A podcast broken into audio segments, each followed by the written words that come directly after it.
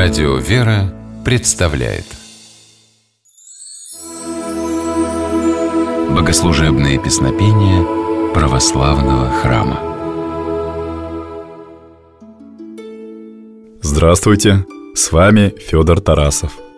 Большинство песнопений, звучащих в составе православного богослужения, возникло благодаря авторам греческого происхождения, что неудивительно – Христианские песнотворцы Византии изучали лучшие произведения античных драматургов. Сочиняя церковные гимны, они использовали выверенные принципы древней поэзии. Впрочем, не только греки внесли вклад в развитие богослужения. Нашлось место и для сирийских церковных поэтов. Среди сочиненных ими произведений есть, например, песнопение, названное по первым словам «Сподоби Господи», о значении этой молитвы рассказывает священник Антоний Борисов. Молитва «Сподоби Господи» возникла в Сирии примерно в VI веке. В Константинополе ее восприняли значительно позднее, примерно в столетии XII. В наши дни «Сподоби Господи» исполняется ежедневно в составе вечернего богослужения. И первая часть молитвы звучит так «Сподоби Господи, в вечер сей без греха сохранитесь нам, Благословен иси Господи Боже Отец наших, и хвально и прославлено имя Твое во веки. Аминь. В этой части молитвы говорится о том, чтобы Господь дал нам вечер уходящего дня провести без греха.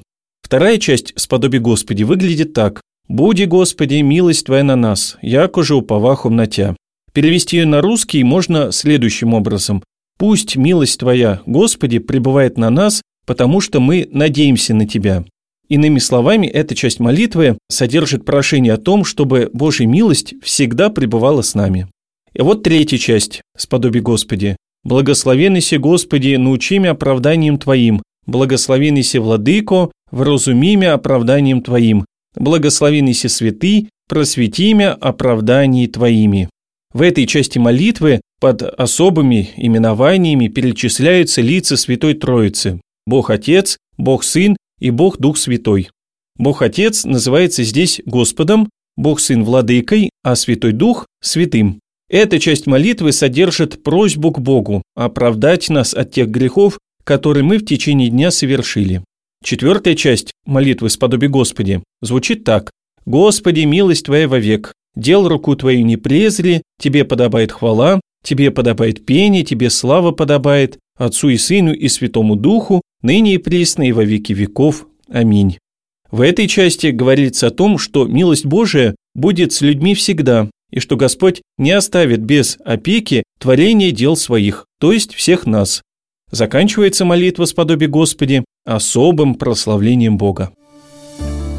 Молитва с подобие Господи хорошо известна не только в православной церкви. В составе вечернего богослужения она поется в храмах Коптской и Эфиопской церквей, которые не находятся в общении с православием, но также имеют древнюю историю. А теперь давайте послушаем молитву «Сподоби Господи» в исполнении объединенного хора Свято-Успенской Киево-Печерской лавры и Киевской духовной академии.